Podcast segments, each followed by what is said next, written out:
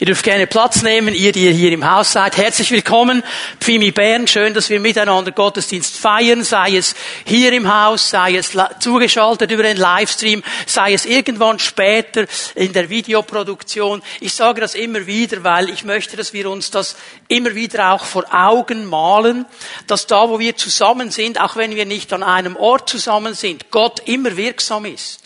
Gott immer wirkt, dass er hier ist, dass wir zwar getrennt sind von den Locations, von den Standorten her, dass wir aber eine Gemeinde sind, eine Familie, die zusammengehört. Wir haben einen Lobpreis, wir haben ein Wort Gottes und wir sind dankbar für all die technischen Möglichkeiten, die wir haben, die es eben möglich machen, in diese Richtung zu gehen. Aber wir sind in dieser Predigtserie der sieben Worte drin, die Jesus gesprochen hat am Kreuz von Golgatha. Sie sollen uns vorbereiten auf Ostern. Und wenn wir heute beim sechsten Wort angekommen sind, dann merken wir, Ostern ist jetzt am bald. Das geht nicht mehr lange. Übernächsten Sonntag feiern wir Ostersonntag. Und diese Predigtserie, also war mein Gebet und mein Anliegen, soll uns auch ein bisschen einspuren, unsere Herzen vorbereiten, uns auch im Geist vorbereiten auf Ostern. Und ich möchte diese Botschaft heute Morgen mit einer persönlichen Frage beginnen. Und wenn ich eine persönliche Frage stelle, dann sage ich dir manchmal, äh, streck mal deine Hand aus, wenn es dich angeht, du darfst sie unten lassen. Darfst sie für dich beantworten. So diese persönliche Frage, hast du das schon einmal erlebt, dass du vor einer Situation gestanden bist, vor einer Aufgabe vielleicht, vor etwas, das du tun solltest, und du hast so für dich gesagt und gedacht, wow, das schaffe ich nicht schaffe ich nicht. Ich weiß nicht, wie ich diese Aufgabe bewältigen soll. Ich weiß nicht, wie das gehen soll. Es überfordert mich. Ich brauche mehr Zeit. Vielleicht ist da ein Timing dabei. Du solltest diese Arbeit abliefern bis dann und dann. Dann sagst du, ich brauche mehr Zeit. Also ich glaube, es geht jedem Einzelnen von uns so. Dass wir diese Situationen, diese Momente in unserem Leben haben und das beginnt ja dann oft so mit einer Frage. Vielleicht fragen wir uns mal, ja, was soll das eigentlich? Was soll das eigentlich? Wir fangen an, den Sinn dieser Aufgabe zu hinterfragen. Und aus dem Fragen wird dann ganz schnell ein Hinterfragen. Warum tue ich mir das überhaupt an? Warum mache ich das denn überhaupt? Wieso bin ich hier überhaupt drin? Und aus dem Fragen wird ein Hinterfragen. Irgendwann kommt eine Verzweiflung. Wie schaffe ich das? Ich zerbreche an dieser Aufgabe. Aber dieses Erleben in verschiedenen Stärkegraden haben wir alle schon einmal gehabt in unserem Leben und erleben es leider immer wieder. Und es hat eben damit zu tun, dass wir in einer gefallenen Schöpfung leben. Wir sind hineingesetzt in eine gefallene Schöpfung. In dieser Umgebung, in der wir sind, läuft es nicht mehr so, wie der Schöpfer es einmal angedacht hat. Er hatte andere Gedanken gehabt, als heute geprägt wird. Und das ist etwas von dieser Spannung. Und interessanterweise merke ich, dass wir alles versuchen, mit aller Kraft, diesen Originalzustand wiederherzustellen. Wir setzen alle Kraft da hinein, dass wir irgendwie wieder diese Harmonie, diese stressfreie Situation, diese druckfreie Situation, dieses Durchatmen irgendwie wieder erleben, weil wir kommen da hinein in ein ganz großes Spannungsfeld, nämlich die Spannung zwischen Erleben und Verheißung. Ja, du liest dann vielleicht in deiner Bibel und du sagst, ja, die Kraft des Heiligen Geistes ist auf dir. Ich gebe euch Leben im Überfluss und ich will Freude, die Fülle ausgießen in euer Leben. Das ist die Verheißung. Und du schaust auf dein Leben und denkst, wie soll ich das jetzt packen? Wie soll das jetzt funktionieren? Das Erleben und das Verheißene ist oft so eine Spannung. Ich musste an ein Wort denken, ich lese es mal vor, werden das am nächsten Sonntag noch einmal genauer anschauen miteinander. Philipper 1, Vers 21 und 22. Ein bisschen etwas von dieser Spannung. Der Inhalt meines Lebens ist Christus, sagt Paulus. Und deshalb ist Sterben für mich ein Gewinn. Ich kann mich erinnern, als ganz frisch bekehrter junger Mann aus der alten Luther-Übersetzung gelesen. Christus ist mein Leben, Sterben mein Gewinn. Und das hat mich und meinen Kollegen damals so richtig berührt. Wir waren beide frisch bekehrt, beide so im Feuer für das Evangelium. Wir haben gesagt, hey, unser Leben bis zu diesem Zeitpunkt war so etwas von einfach nur miserabel. Und mit Jesus haben wir neue Möglichkeiten und das machen wir ganz radikal. Wir haben gesagt, boah, jawohl, Christus ist mein Leben, alles was ich habe, alles was ich bin, es gehört Jesus. Und sterben wäre ja nur Gewinn, dann wäre ich bei ihm. Haben wir so im jugendlichen Leichtsinn gar nicht genau verstanden, um was es wirklich geht. Aber Paulus geht dann eben weiter sagt in Vers 22, Andererseits kann ich, solange ich hier auf Erden lebe, eine Arbeit tun, die Früchte trägt. Daher weiß ich nicht, was ich vorziehen soll. Die Spannung des Mannes, der sagt, ich habe hier eine Aufgabe, ich habe mein Leben Christus gegeben und ich will eine Aufgabe erfüllen. Wenn ich aber bei Christus wäre, wenn ich schon gestorben wäre, wäre das viel besser. Jetzt habe ich eine Spannung. Solange ich hier bin, kann ich etwas wirken. Wenn ich schon bei ihm wäre, wäre alles besser. Und er kommt genau in diese Spannung hinein. So viel zu tun, so wenig Zeit. Wie schaffe ich das? Wie mache ich das? Weil er weiß eines. Jedem Menschen. Und jetzt kannst du mal deinen Nachbarn durch deine Maske lieb anschauen und anlächeln und ihm sagen, auch dir. Jedem Menschen sind Grenzen gesetzt. Jedem Menschen. Aber vielleicht, ich meine, wenn du mir das jetzt vor 40 Jahren gesagt hättest, so mit 17, 18, hm, hätte ich gesagt, boah, Grenzen, was, ich bin jung, ich bin im Feuer, boah, kein Problem. Und je älter du wirst, merkst du, da kommen schon mal gewisse natürliche Grenzen. Und dann gibt es eine letzte Grenze, und die ist jedem Menschen gesetzt, nämlich die Grenze zu sterben. Das ist die letzte Grenze. Und die definieren auch nicht wir, die definiert der Herr. Die definiert der Herr. Und das sagt mir jetzt eines, und das ist mein ganzer Punkt, auf den ich ausgehen will. Wir alle, wir alle werden im Moment, wo die letzte Grenze gesetzt wird, offene Arbeiten zurücklassen. Jeder von uns.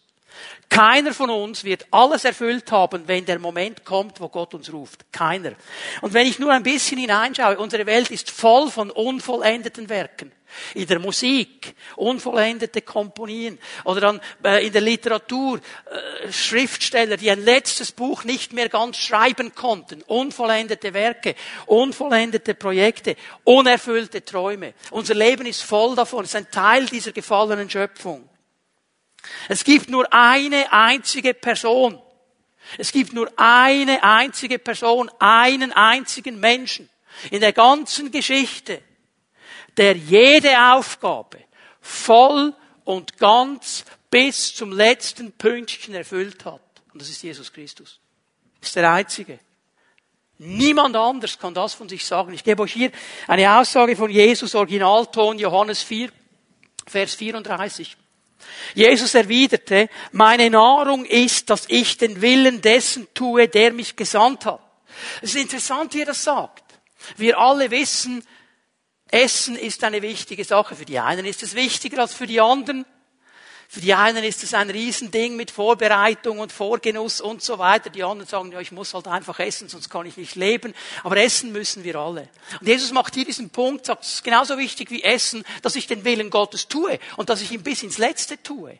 Und sagen wir, boah, Riesenaufgabe. Und jetzt schauen wir, was er noch sagt. Und das Werk vollende, das er mir aufgetragen hat. Also nicht einfach nur den Willen Gottes tun, sondern ich werde auch alles vollenden, was er mir aufgetragen hat. Das ist eine Aussage. Und wenn wir uns heute das sechste Wort vom Kreuz anschauen, dann geht es genau um diesen Punkt. Es geht genau um diesen letzten Teil von Vers 34 hier in Johannes 4, dass ich das Werk vollende. Wir schlagen miteinander Johannes 19 auf, Vers 30. Als nun Jesus den Essig genommen hatte, den sauren Wein, haben wir am letzten Sonntag gesehen. Jesus hat gesagt, mich dürstet. Sie haben ihm diesen sauren Wein, diesen Essig gegeben. Als Jesus den Essig genommen hatte, sagte er, es ist vollbracht. Neigte dann das Haupt und gab den Geist auf. Jesus spricht dieses wichtige sechste Wort. Es ist vollbracht. Und dann gibt er seinen Geist auf. Das heißt, er entscheidet sich dazu. Jetzt ist fertig.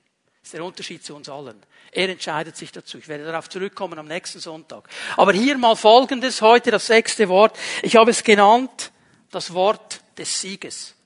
Das Wort des Sieges. Es ist vollbracht. Drei Worte.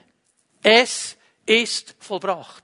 Und diese drei Worte beschreiben den schönsten, größten, gewaltigsten Sieg, den es je gab, den es je geben wird, den es je gibt. Es ist das Allergewaltigste. Diese drei Worte haben mein Leben völlig verändert, haben dein Leben hoffentlich völlig verändert und das Leben von Millionen von Menschen völlig verändert. Diese drei Worte, es ist vollbracht, haben die Geschichte der ganzen Welt für immer vollendet. Hat nämlich dazu geführt, dass wir überhaupt hier sind. Dass wir Hoffnung haben, dass wir Zukunft haben, dass wir nicht zusammenbrechen an den Prognosen, die uns gestellt werden, weil wir wissen, es gibt einen Herrn, der hat überwunden, er hat alles vollbracht, er hat neues Leben geschenkt. Darum sind diese Worte so wichtig. Es ist vollbracht. Und bevor wir uns miteinander genauer anschauen, was vollbracht worden ist, was Jesus vollendet hat, müssen wir eine kleine Griechisch-Lektion machen miteinander. Nur eine ganz kleine. Ihr werdet dann ähm, am Ausgang geprüft, ob ihr dieses eine Wort noch kennt, weil in der deutschen Übersetzung sind es drei Worte. Es ist vollbracht. Im griechischen Grundtext ist es ein einziges Wort und dieses Wort macht den ganzen Unterschied. Und es ist das Wort Telestai. Telestai, also aufschreiben, das wird dann geprüft am Ausgang. Was bedeutet Telestai? Möchte ich das erklären. Telestai bedeutet mal eine Arbeit, einen Prozess zu Ende bringen. Aufgabe zu erfüllen. Ne? Einen Auftrag auszuführen. Eine Verpflichtung, die man aufgenommen hat, bis ins Letzte zu erfüllen. Es bedeutet aber auch, eine Schuld zu bezahlen. Das ist ein ganz breites Wort, dieses Telestai. Und in der damaligen Zeit, wenn du dich bewegt hättest im großen römischen Reich, wo ja dieses Koine-Griechisch, äh, in dem das Neue Testament geschrieben ist, Umgangssprache war, dass alle kannten, fast mal ein bisschen wie Englisch. Äh, fast in jeder Sprache in Europa hat es irgendwo ein englisches Wort drin, das man eingebaut hat und das jeder versteht, auch wenn er eigentlich gar nicht Englisch spricht. Und dieses Telestai ist so ein Wort, das man fast überall ein bisschen einsetzen konnte. Wenn du einen Diener hast und dieser Diener, der hat ja eine Aufgabe, du hast ihm gesagt, so mein lieber Diener, das ist dein Job, kannst du das jetzt mal bitte machen, was immer das ist. Und er geht hin, er macht diesen Job und er kommt zurück zu dir, gibt Rückmeldung, wenn er diesen Job beendet hat, er würde sagen, Chef, Telestai, ich habe die Aufgabe erfüllt, ich habe sie ausgeführt, ich habe sie gemacht. Dieses Wort würde auch gebraucht werden von einem Richter. Wenn er sich auseinandersetzen muss, mit den beiden Anwälten, dem Ankläger und dem Verteidiger. Er schaut sich alle Argumente, hört sich alle an und am Schluss nimmt er seinen Hammer, so das schöne Bild des Richters, lässt den Hammer niedersausen und das siegelt dann das Urteil und er sagt so Telestai.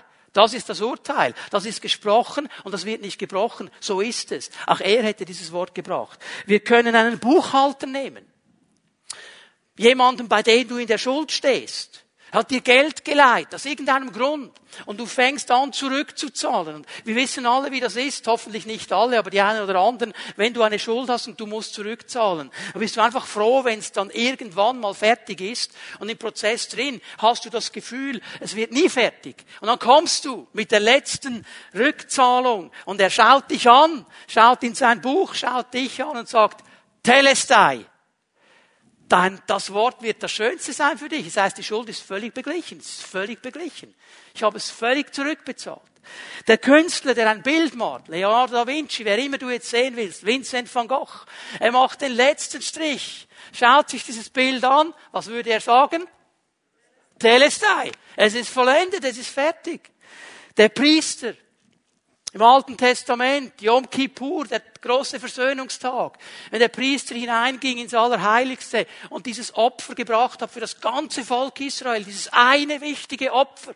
Und er hat dieses Opfer gebracht und er kommt wieder raus.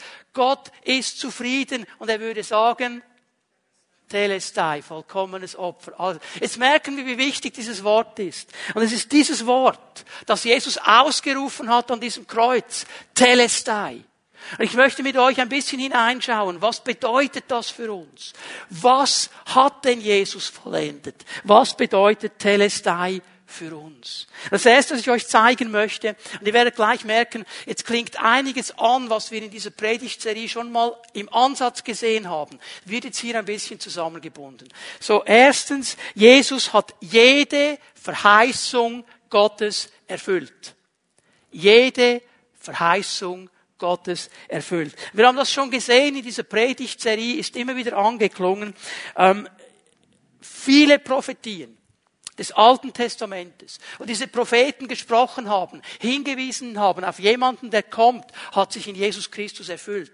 Nur am Kreuz selber sind es x Prophetien, die sich erfüllen, nur in diesen sechs Stunden des Kreuzes, die vorausgesagt sind. Und mit der Prophetie ist es immer so eine Sache.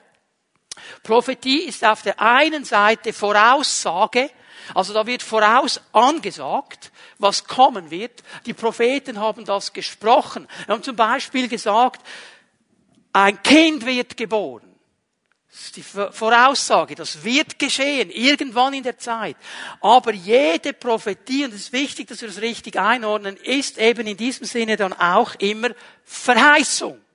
Ein Kind wird euch geboren. Und dann wird gesagt, warum dieses Kind geboren wird. Und so wird die Voraussage auch Verheißung. Und so können wir Hoffnung ausrichten, wenn Gott das gesprochen hat. Prophetie und Verheißung. Und es ist interessant, wie Jesus diese Dinge dann zusammenbindet. Wir können miteinander Lukas 24 aufschlagen, Vers 44. Lukas 24, Vers 44. Der auferstandene Jesus, er begegnet zuerst diesen beiden Emaus-Jüngern, die auf dem Weg sind nach Emaus, die verbringen dann diese äh, Wanderung miteinander. Er geht mit ihnen hinein, äh, äh, als es Abend wird, bricht das Brot und in dem Moment erkennen diese beiden Jünger, dass es Jesus war. Stell dir mal vor, die sind Stunden miteinander unterwegs, die haben Jesus nicht erkannt. Und jetzt in diesem Moment, wo er das Brot bricht, erkennen sie Jesus und sie gehen sofort zurück nach Jerusalem zu den anderen Jüngern, die sich versteckt haben und haben gesagt, hey, wir haben den Messias gesehen. Und dann kam ja die ganze Geschichte, ja sicher, seid ihr sicher, ja, bäh, bäh, bäh. Auf jeden Fall hier, Vers 44, kommt Jesus hinein. Er kommt zu all diesen Jüngern. Schau mal, was er ihnen sagt. Nun ist in Erfüllung gegangen, wovon ich sprach, als ich noch bei euch war. Er hat ihnen das alles vorausgesagt. Hat ihnen alles vorausgesagt und das vergessen in diesem Moment. Ich sagte, alles, was im Gesetz des Mose, bei den Propheten und den Psalmen über mich geschrieben steht, muss sich erfüllen. Im Gesetz, in den Propheten und den Psalmen. Was da steht, muss sich erfüllen. Und es hat sich erfüllt in diesem Moment, wo er gerufen hat, Telestai. Es ist alles erfüllt. 2. Korinther 1, Vers 10. Jetzt wird es interessant für uns. Paulus schaut zurück auf diesen Moment. Er sagt Folgendes. Was immer Gott an Zusage, an Verheißung gemacht hat, in seiner Person, in der Person Jesu Christi, sind alle sind sie alle in Erfüllung gegangen.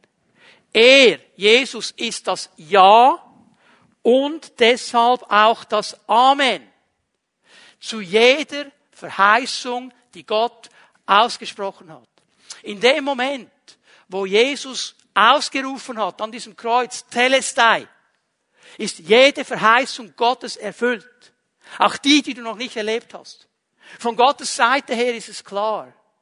Darum ist dieses Telestai so wichtig, weil ich aus mir selber keine Verheißung einfordern und einführen kann oder einlösen kann. Aber Jesus hat mir gesagt, ich bin für dich an dieses Kreuz und die Verheißungen sind erfüllt. Jesus hat erstens an diesem Kreuz alle Verheißungen Gottes erfüllt. Das zweite, was ich euch zeigen möchte, was Telestai bedeutet, das ist ein ganz wichtiger Punkt.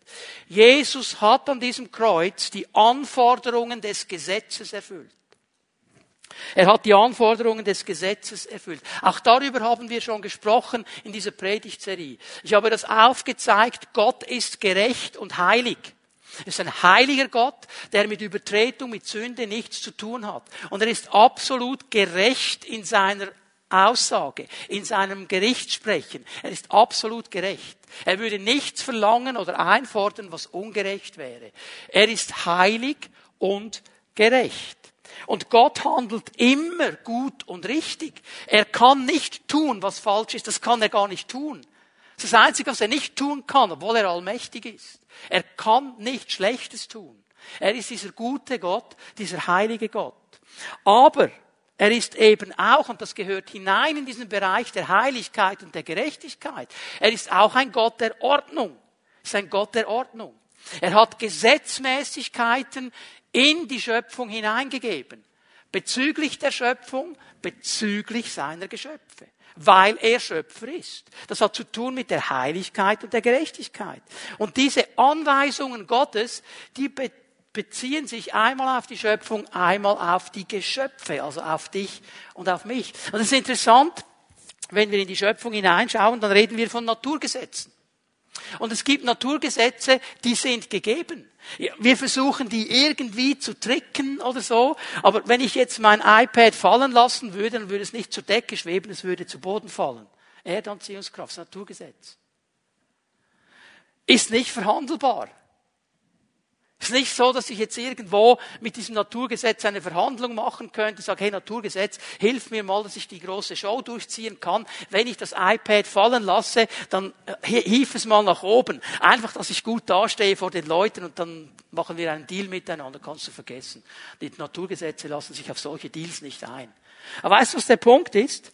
Auch die Geschöpfe, du und ich, wir haben moralische Gesetze bekommen. Wir haben moralische Ordnungen bekommen von unserem Gott. Die sind auch gegeben. Und weißt du was? Die sind auch nicht verhandelbar. Wir möchten sie gerne verhandeln. Und wir haben ja die Argumente, die Zeit hat sich verändert, Gesellschaft hat sich verändert, Zeitgeist ist anders geworden, Überzeugung ist anders geworden. Diese moralischen Gesetze kannst du nicht verhandeln, weil Gott ein ewiger Gott ist. Und er wusste in diesem Moment, wo er dieses Gesetz sagt und als ein Gesetz ausspricht, das Gültigkeit hat, er wusste, was 2000, 3000, 4000 Jahre später geschehen wird. Er wusste das. Er kannte den Zeitgeist, er kannte die Kultur und er sagt, das ist ein ewiges Gesetz. Das ist eine Schöpfungsordnung für die Geschöpfe. Ich möchte euch kurz hineinnehmen. Warum ist mir das wichtig? In die historische Erzählung des Exodus. Die historische Erzählung des Exodus ist der Dreh- und Angelpunkt des Alten Testamentes und er strahlt bis hinein ins Neue Testament. Um was geht es? Gott hat sein Volk aus der Sklavenschaft befreit. Er hat sie aus Ägypten herausgeführt, er hat sie in die Wüste geführt und er hat ihnen ein Gesetz gegeben. Am Berg Sinai. Er hat ihnen das Gesetz gegeben. Und Israel hatte einen Auftrag, und das vergessen wir oft. Sie hatten den Auftrag, einmal nach diesem Gesetz zu leben, es zu halten. Das war die Aufgabe. Und ein zweiter Teil dieser Aufgabe war, dass sie das Gesetz mit den anderen Nationen teilen sollten. Israel hatte in diesem Sinne, ich sag's mal neutestamentlich, bereits einen evangelistischen Auftrag. Sie sollten nämlich diese Gesetze Gottes auch mit den anderen Nationen teilen, weil es die besten Gesetzmäßigkeiten sind, die es überhaupt gibt. Das war der Grund ihrer Erwählung. Darum hat Gott sie erwählt. Darum hat er ihnen das Gesetz gegeben. Du kannst mal Römer 9 lesen. Ganz am Anfang des Kapitels wird diese Sache noch einmal klar gemacht. Das ist ihre Erwählung. Und jetzt, ich weiß, wenn wir Gesetz hören, wenn wir Altes Testament hören, dann kommt sofort Stress und Druck und weiß ich was. Bitte hör mir gut zu. Ganz wichtig, dass wir das verstehen. Das Ziel des Gesetzes auch im Alten Testament, ist nicht primär Pflichterfüllung. Wir sehen nur die Pflichterfüllung. Aber wir müssen das halten. Das gehört mit hinein, aber nicht das primäre Ziel. Das primäre Ziel des Gesetzes ist Leben. Leben. Gott hat diese Schöpfungsordnungen, diese moralischen Schöpfungsordnungen hineingelegt in unsere Leben, damit wir gelingendes Leben haben. Was meine ich mit gelingendem Leben? Ich meine ein Leben, auf das wir zurückschauen können und sagen können, es ist gelungen. Das heißt nicht, dass in jedem Moment, zu jeder Sekunde alles toll war. Aber wenn ich über mein Leben schaue, sage ich doch, da ist einiges gelungen. Nicht alles, aber über allem ist es gelungen. Warum? Weil die Gesetzmäßigkeiten Gottes bestmöglich eingehalten werden. Darum rede ich lieber von gelingendem Leben, weder von Leben im Überfluss, das ist schon superlativ, denken wir, erreichen wir eh nie, gelingendes Leben. Ich glaube, da sind wir schon sehr gesegnet, wenn wir das schaffen. Und das war das Ziel dieses Gesetzes. Und jetzt haben wir, du und ich, als Menschen, zwei Probleme mit diesem Gesetz. Sagst nur zwei, wunderbar, ja, aber das sind dann zwei gewichtige. Und das erste Problem, das wir haben, ist ganz einfach. Wir können aus unserer eigenen Kraft dieses Gesetz nicht halten. Das ist unmöglich. Das ist unmöglich. Das geht nicht. Wir können aus eigener Kraft das Gesetz nicht halten. Wir lesen mal miteinander an in Römer 8. Paulus nimmt diese Spannung auf, Römer 8, Vers 3. Das Gesetz des Mose war nicht dazu imstande. Zu was imstande? Wenn du den Zusammenhang dir anschaust, um Leben zu geben. Warum war es nicht dazu imstande? Jetzt sagst du, jetzt hat doch der vorhin gesagt, das, das Gesetz soll Leben geben. Warum war das Gesetz nicht imstande, Leben zu geben? Es scheiterte am Widerstand der menschlichen Natur. Es ist nicht an Gott gescheitert. Es ist nicht daran gescheitert, dass die Gesetze irgendwie abartig wären. Es ist gescheitert an dir und an mir. Dass wir aus unserer Natur, aus unserer Kraft, aus unseren natürlichen Möglichkeiten nicht die Kraft hatten, dieses Gesetz zu erfüllen. Deshalb, weil das so ist, hat Gott als Antwort auf die Sünde seinen eigenen Sohn gesandt. Darum ist Jesus Mensch geworden. Darum ist er auf diese Erde gekommen. Dieser war der sündigen Menschheit insofern gleich, als er ein Mensch von Fleisch und Blut war. Haben wir alles gesehen. Jedes wurde Mensch. Er hat als Mensch unter Menschen gelebt. Und indem Gott an ihm das Urteil über die Sünde vollzog, vollzog er es auch an der menschlichen Natur. Jesus hat dieses Gesetz bis ins letzte Jota, ins letzte Komma erfüllt. Und er ist der einzige in der ganzen Geschichte der Menschheit, der in einem Moment seines Lebens sagen konnte, ich habe das ganze Gesetz erfüllt.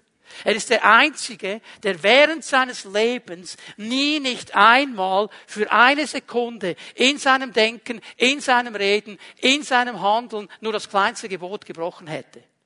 Darum ist er das vollkommene Opfer für die Sünde. Darum ist er das Lamm Gottes. Aus unserer eigenen Kraft hätten wir das nie geschafft. Aber bitte denkt daran, Gott liebt uns so sehr, dass er alles in die Wege geleitet hat, uns den Weg zu öffnen, dass wir zurückkommen können zu ihm.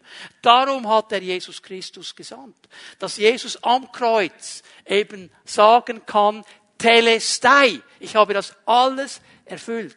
Das zweite Problem, das wir haben mit dem Gesetz. Und jetzt wird es persönlich. Das Brechen des Gesetzes hat Konsequenzen. Und das ist nicht verhandelbar. Das ist nicht verhandelbar. Gott ist gerecht und heilig. Das Brechen des Gesetzes hat Konsequenzen. Gott hat uns mit einem freien Willen geschaffen. Das ist wichtig, dass wir das immer wieder verstehen. Weil das die Grundlage jeder Beziehung ist. Beziehung kann nur dann gelingen, Beziehung kann nur dann leben, wenn sie freiwillig ist. Du kannst nicht jemand, also du kannst schon, aber es wird nicht eine echte Beziehung sein, wenn du ihn dazu zwingst. Es braucht eine freie Entscheidung. Und das wollte Gott von Anfang an. Und darum hat er die Freiheit gelassen. Und grundsätzlich, grundsätzlich sind wir frei, uns für alles zu entscheiden. Du bist frei als Mensch, dich für alles zu entscheiden. Du kannst dich auch gegen Gott entscheiden. Haben die ersten Menschen gemacht. Sie haben sich entschieden, dem Feind mehr zu glauben als dem, was Gott gesagt hat. Du bist frei, dich für alles zu entscheiden. Aber du bist nicht frei von den Konsequenzen deines Handelns. Ich sage es noch einmal. Du bist frei, jede Entscheidung zu treffen, die du willst. Aber du bist nicht frei von den Konsequenzen. Jede Entscheidung hat eine Konsequenz. Und die kommt. Da kannst du nicht sagen, habe ich nicht gewusst. Wenn ich das gewusst hätte, hätte ich mich anders entschieden. So eine Entscheidung getroffen. Und die Konsequenz kommt. Und das ist nicht verhandelbar. Und darum ist Jesus gekommen. Hebräer 5, Vers 9.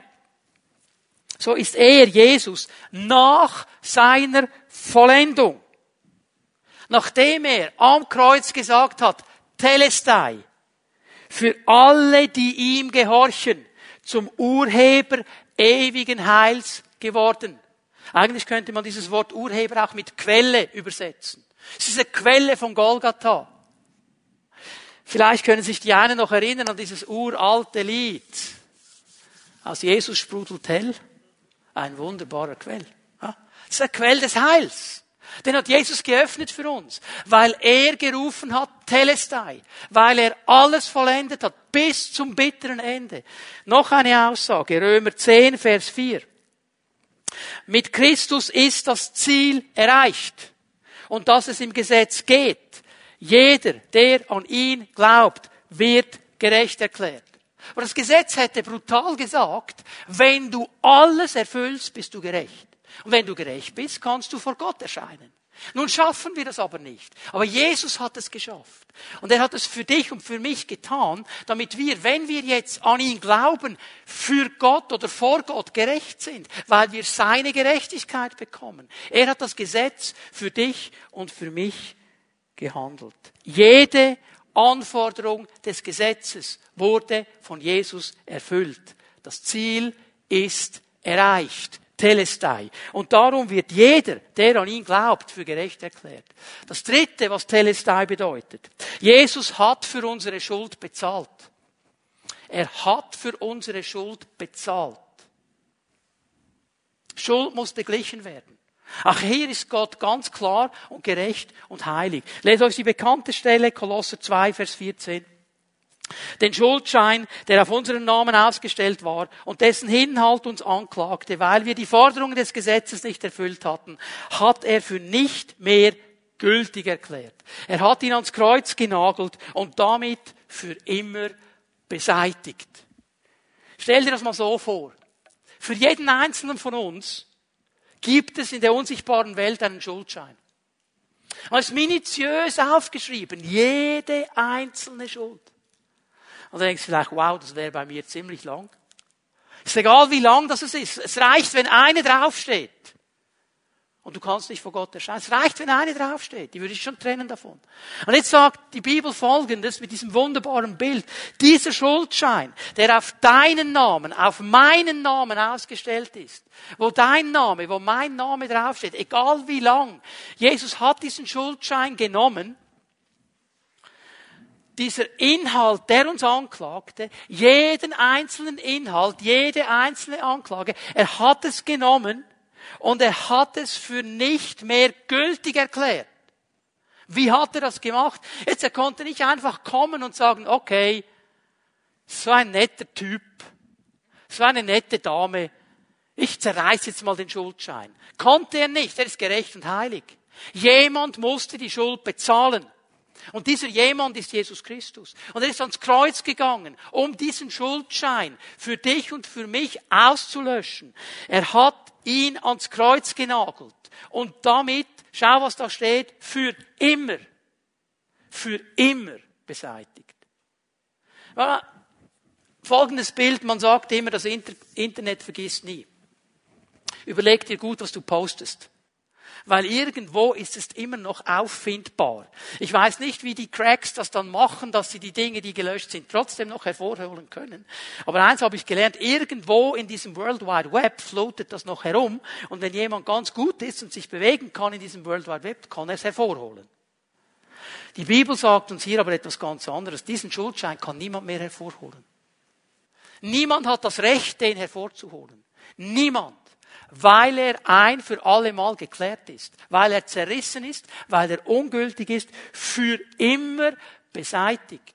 Und wenn Gott sagt, für immer beseitigt, dann meint er für immer beseitigt. Jesus hat diese Schuld bezahlt. Das ist eine weitere Bedeutung von Telestai. Ich gebe euch 1. Epheser 1, Vers 7 noch mit. Seine Gnade ist so groß, dass er unsere Freiheit mit dem Blut seines Sohnes erkauft hat. Und hier ist wirklich noch einmal dieses Bild, auch das haben wir schon gesehen, des Sklavenmarktes. Wo ein Sklave gekauft wird. Wo ein Betrag dafür bezahlt wird. Und hier kommt dieses Bild wie eine Analogie, wo Jesus sagt, der Paulus sagt, Jesus ist auf diesen Sklavenmarkt gegangen und er hat mit seinem Blut für jeden Einzelnen von uns bezahlt, dass wir frei sind. Und er hat das Gnade gemacht.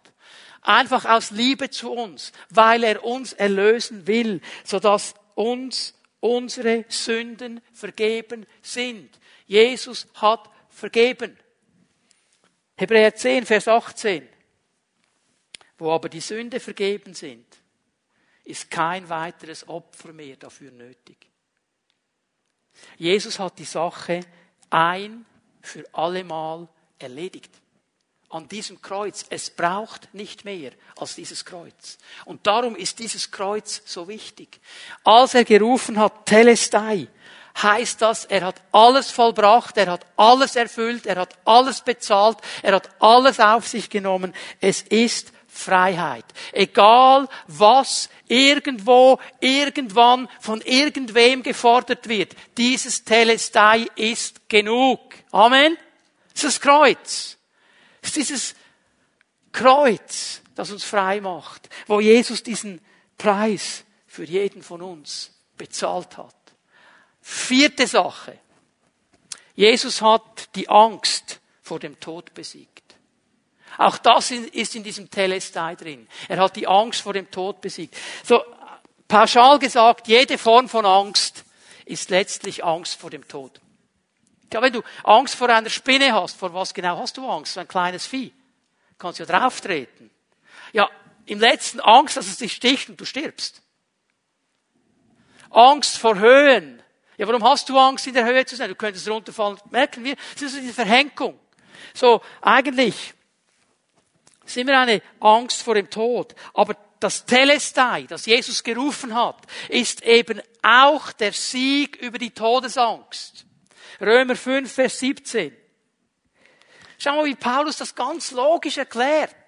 Wenn durch die Übertretung des einen, im Zusammenhang ist hier Adam gemeint, der erste Mensch, wenn durch die Übertretung des einen der Tod zur Herrschaft über die vielen gekommen ist, also über uns alle, über alle Menschen. Durch diesen einen, um wie viel mehr werden dann alle, die die überreiche Wirkung der Gnade und das Geschenk der Gerechtigkeit empfangen, durch den einen, Jesus Christus, zur Herrschaft im Leben gelangen. Dieser eine hat den Tod besiegt. Er hat uns neues Leben geschenkt.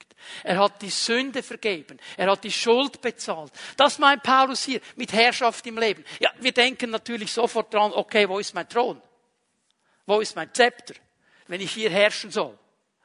Was ist der Punkt? Ein freies Leben, weil du befreit bist von der Herrschaft des Todes, von der Verdammung, von dem Niedermachen, von dem Kaputtmachen des Feindes, weil du befreit bist davon und du lernen darfst, es gibt keine Verdammung für die, die in Christus Jesus sind. Das ist freies Leben. Jetzt gehen wir zu Hebräer 2, Vers 14. Schauen wir, was hier drin ist. Diese Kinder, Sie sind alle von Fleisch und Blut. Und sie gehören darin zusammen. Und er hat, in die, hat sich in die gleiche Lage wie sie begeben. Noch einmal die Wahrheit, die wir schon mal gelesen haben heute Morgen. Er wurde Mensch. Er wurde Mensch. Aus Fleisch und Blut. Er ging in dieselbe Lage hinein. Um durch seinen Tod den zu entmachten, der die Macht über den Tod besitzt, nämlich den Teufel. So. Mit diesem Telestai gab es eine Machtung in der unsichtbaren Welt. Die Macht des Todes wurde dem Teufel entrissen. Jetzt geht es aber weiter in Vers 15.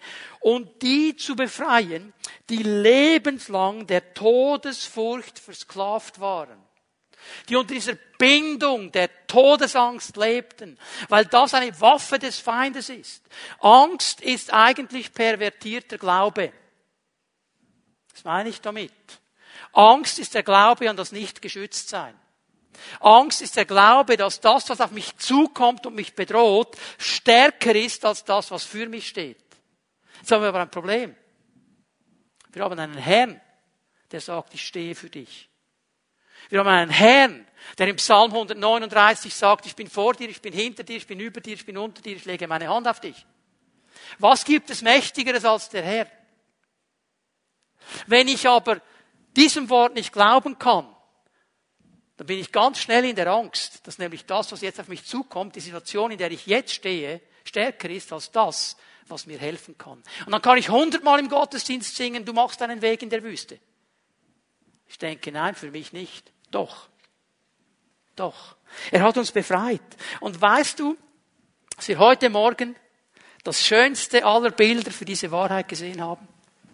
Mit diesen sieben Menschen, die sich taufen ließen. Und mit diesem Taufe gezeigt haben, wir sind in den Tod Jesu getauft und wir leben in einem neuen Leben. Wir sind nicht mehr unter der Herrschaft des Todes. Wir sind nicht mehr unter der Herrschaft der Sünde. Wir haben ein neues Leben. Wir sind befreit. Und darum kann ich nicht verstehen, warum Christen Angst haben vor dem Tod. Vor dem Prozess des Sterbens, okay, ist eine andere Sache. Kann ich sagen, Herr, wenn meine Zeit kommt, mach es schnell und gnädig. Aber ich glaube auch, dass du mich durch diesen Prozess trägst. Aber Angst vor dem Tod. Warum eigentlich? Weil ich gehe dann in deine Gegenwart. Und ich werde dann vor dir stehen. Und das ist doch was vom Schönsten, dem Mutigsten, wenn man eine Beerdigung hat und weiß, es ist ein Bruder, eine Schwester. Und ich weigere mich dann zu sagen, die sind gestorben. Wisst ihr, was sie sind? Heimgegangen.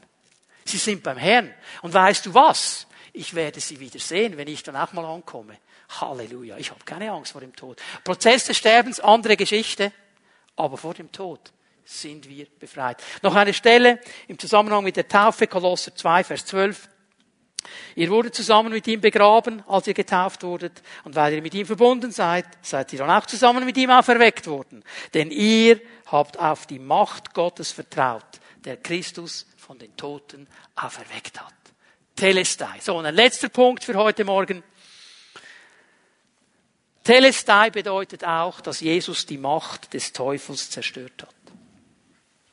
Als er an diesem Kreuz geschrien hat, Telestai, dann hat er damit auch die ganze Macht des Teufels zerstört und zerbrochen, pulverisiert.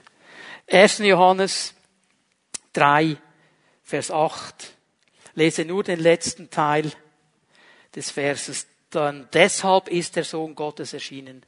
Er ist gekommen, um das, was der Teufel tut, zu zerstören. Teil der Aufgabe, die Jesus erfüllt hat am Kreuz. Er ist gekommen, um die Werke des Teufels zu zerstören. Kolosser 1, Vers 13. Ich gebe euch hier einfach ein paar Bibelstellen, die wir kennen sollten. Denn er hat uns aus der Gewalt der Finsternis befreit und hat uns in das Reich versetzt, in dem sein geliebter Sohn regiert. Es ist eine Versetzung geschehen in der unsichtbaren Welt. Du bist nicht mehr unter der Gewalt dieses alten Reiches, unter der Gewalt der Finsternis, unter der Gewalt des Feindes. Du bist versetzt in das Reich Gottes hinein. Du bist eigentlich in dieser Dimension, in der Gegenwart Gottes. Und der Teufel kann nicht einfach mit dir machen, was er will. Wenn du ihn lässt, ja, ist eine andere Geschichte. Du mal überlegt, warum Paulus im Epheserbrief sagt, gebt dem Teufel keinen Raum? Genau darum, weil wir ihm Raum geben können. Ja, du kannst am wunderbarsten Ort der Welt sein und kannst Raum geben für schlechte Gedanken. Manchmal hat der Herr uns gesegnet und wir durften an einem wunderbaren Ort sein auf der Welt, irgendwann an einem schönen Strand, in einem Naturpark und du bist da drin, Arches zum Beispiel in, in, in Utah, in Moab. Das ist etwas vom Schönsten, was ich je gesehen habe, diese, diese Steinformationen. Ich war begeistert, der ganze Tag Lobpreis, wenn du durch diesen Arches Park gehst und diese Wunder siehst, die Gott gemacht hat. Und weißt du was? Damals hatten wir noch keine Masken an, war vor ein paar Jahren, als wir mal da sein durften. Die Leute gingen zum Teil mit einem richtig miesen Kopf durch diese Wunder. Und das hat sie richtig, die waren alle frustriert, als hätten sie Zitronen gefressen. Du kannst am schönsten Ort der Welt sein und kannst blöden Gedanken Raum geben. Und dem Teufel Raum. Aber das ist meine Sache. Verstehen wir das? Hier habe ich eine Verantwortung, Raum zu schließen. Weil ich bin versetzt, muss ich mir immer wieder bewusst machen. Kolosser 2, Vers 15. Die gottfeindlichen Mächte und Gewalten hat er entwaffnet und ihre Ohnmacht, Ohnmacht, ohne Macht, sie hatten keine Macht mehr, vor aller Welt zur Schau gestellt. Durch Christus hat er einen triumphalen Sieg über sie errungen. Was Paulus hier vor Augen hat, als ein Bürger des römischen Reiches, ist dieser Triumphzug, der nach jeder Schlacht gemacht worden ist. Da hat man die besiegten Könige genommen, hat sie nackt ausgezogen und hat sie in einer Parade durch ganz Rom geführt und hat sie ausgelacht. Sie hatten keine Macht mehr, keine Kleider mehr. Und sie wurden hinten an den Wagen des siegreichen Helden angekettet und mussten da mittrotten durch ganz Rom. Und die Leute haben gebuht und gelacht und gespottet. Was Paulus hier beschreibt, ist so ein Triumphzug. Und ich sehe das so vor meinen Augen, als Jesus gerufen hat, Telestai gab es in der unsichtbaren Welt einen Triumphzug. Und Jesus saß auf diesem Triumphwagen. Und der Teufel und seine ganzen Kohorten, all ihrer Macht entkleidet, mussten hinter ihm hertrotten. Wollte er das? Nein, aber er hatte gar keine Wahl. Weil er ist besiegt. Verstehen wir das? Telestai. Er hat die Macht des Feindes besiegt. Gottes Wort sagt, die Macht des Feindes ist zerstört. So, und jetzt sagst du ja, hm, Warum, warum habe ich denn so zu kämpfen? Warum habe ich denn so zu kämpfen? Wenn die Macht des Feindes besiegt ist. Weißt du warum? Weil wir nicht verstanden haben, dass wir eigentlich gegen einen besiegten Feind kämpfen. Und weil wir so oft nicht auf seine Strategie achten. Seine Strategie ist eigentlich einfach. Es ist immer die Strategie der Täuschung, der Lüge. Täuschung, Lüge. Seine Grundstrategie hat er von Anfang an gemacht, macht er immer wieder. Darf ich mal fragen? Du musst deine Hand nicht nach oben halten. Darfst, wenn du willst. Hast du schon einmal Minderwertigkeitsgedanken gehabt? Ja, ich kann beide nach oben heben. Jetzt sag mir mal bitte schön, die Stelle, wo dein Schöpfer über dich oder über mich gesagt hat, wir sind minderwertig. Warum haben wir solche Gedanken? Weil der Feind uns sagt, du bist minderwertig, weil du hast. Ich habe gestern etwas gemacht, ich bekenne jetzt beim Autofahren, das man nicht machen sollte. Also hat mich jemand aufgeregt, ich tue Buße. Warum habe ich das gemacht? Weil ich dem Teufel geglaubt habe, der mir gesagt hat, der Typ da hinten ist so eine Miese. Verstehen wir? Das immer die gleiche Sache. Schau mal, 1. Petrus 5, Vers 8, wichtige Stelle. Seid besonnen, seid wachsam. Jetzt, gestern wäre ich im Auto ein bisschen besonnener und wachsamer gewesen, hätte ich nicht gemacht, was ich gemacht habe. Habe hier versagt. Euer Feind, der Teufel, streift umher wie ein brüllender Löwe, in meinem Fall wie ein hupender Autofahrer. Immer auf der Suche nach einem Opfer, das er verschlingen kann kann, kann. Mich konnte er gestern, dummerweise. Vers 9. Widersteht ihm, indem ihr unbeirrt am Glauben festhaltet. Ihr wisst ja, dass die Leiden, die ihr durchmacht, genauso auch euren Geschwistern in der ganzen Welt auferlegt sind. Das ist interessant. Dieser Kampf ist manchmal auch Leiden. Diese Versuchungen, die auf uns zukommen, die, Leid, die bringen Leiden auch, weil es ja nicht um Dinge geht, die mir völlig egal sind. Ich, ich kann nicht versucht werden mit etwas, das mir völlig egal ist. Also du kannst mich einen Tag lang mit Zigaretten versuchen, kein Problem, habe ich abgeschlossen. Diese Stinkerei brauche ich nicht mehr. Reizt mich nicht im geringsten. Jetzt, wenn du mich aber mit, sag euch nicht was, es gibt Dinge, da muss ich kämpfen. Und das ist dann ein Leiden, weil vielleicht mein Fleisch sagt, das wäre genau das, was du jetzt bräuchtest. Das wäre genau das. Verstehen wir? Das ist ein Kampf. Aber jetzt sehe ich hier etwas. Widersteht ihm, indem ihr unbeirrt am Glauben, ich muss zwei Dinge tun. Ich muss festhalten an meinem Fundament. Was ist mein Fundament? Das habe ich euch gezeigt. Kolosser 2,15. Er hat den Feind entwaffnet. 1. Johannes 3, Vers 8. Er ist gekommen, um die Werke des Teufels zu zerstören. Das ist mein Fundament. Ich halte fest an diesem Fundament und ich widerstehe ihm gleichzeitig. Wenn ich eines von beiden nicht tue, werde ich überrannt. Verstehen wir? Das ist der Punkt. Und es ist wichtig, dass wir das verstehen. Wir müssen verstehen, dass wir nicht nur durch dieses Telestai befreit sind, sondern durch dieses Telestai auch die Kraft des Heiligen Geistes bekommen haben, der in uns wohnt und dass wir, was wir jetzt leben, nicht aus uns selber leben müssen, sondern aus der Kraft des Heiligen Geistes. Es ist ein großer Unterschied zwischen dem Evangelium und allen anderen Religionen. Ein Riesenunterschied. Und er hat zu tun mit diesem Wort, mit diesem Wort vollbringen, mit diesem Wort Telestai. Und ich kann das Wort verschieden anschauen. Es kann für mich ein Riesendruck sein, wenn es mir sagt, vollbringe. Vollbringe. Du musst das alles machen. Du musst das tun. Du musst das und du musst das und du musst das und du musst das. Und ich versuche aus meiner eigenen Kraft irgendwas zu machen, ich werde scheitern. Aber wenn ich das Wort in diesem Perfekt anschaue, in dem es im Griechischen auch steht, vollbracht, dann hat es jemand anders gemacht. Dann bin ich nur noch Nutznießer von dem, was ein anderer gemacht hat. Und das hat Jesus gemacht an diesem Kreuz von Golgatha. Er hat alles vollbracht. Und die Auswirkungen, die dauern bis heute an. Und ich kann ein Nutznießer sein durch die Verbindung des Glaubens, indem ich sage, Jesus, ich glaube an dich. Jesus, ich glaube, dass das, was du an diesem Kreuz getan hast, du hast es für mich getan. Jesus, ich glaube, dass du mir ein neues Leben schenkst. Ich glaube dir, dass ich versetzt bin in dein Reich. Ich glaube dir, dass der Feind besiegt ist und dass ich ihn in der Kraft deines Geistes überwinden kann. Ich glaube, dass du mir hilfst zu widerstehen, weil du mit mir stehst. Ich glaube das. Aber ich tue es nicht aus meiner Kraft. Schau mal diese wichtige Stelle. Philipper 1, Vers 6. Ich bin überzeugt, dass der, der etwas so Gutes in eurem Leben angefangen hat, dieses Werk auch weiterführen und bis zum großen Tag zum Abschluss bringen wird, an dem Jesus Christus wiederkommt.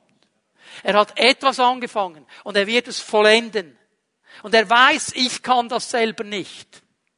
Und darum hilft er mir. Und darum hilft er dir. Darum ist er der Herr, wie es Paulus dann später in diesem Philipperbrief sagt, der in uns nicht nur das Wollen, sondern auch das Vollbringen bewirkt. Ich möchte dich ermutigen. Ich habe in der letzten Zeit immer wieder von Menschen eine Aussage gehört, so in folgende Richtung, die sagt, ja, ja, all diese Dinge, die Gott sagt. Ich schaffe das nicht. Und wenn ich jetzt einfach sagen würde, ich schaffe das, ich mache das, dann wäre ich ja nicht ehrlich. Also achte ich gar nicht mehr darauf. Und der Herr gibt mir trotzdem seinen Gnade und seinen Segen. Du machst einen ganz fatalen Fehler in deinem Denken. Weil du davon ausgehst, dass du in deiner Kraft diese Dinge tun musst.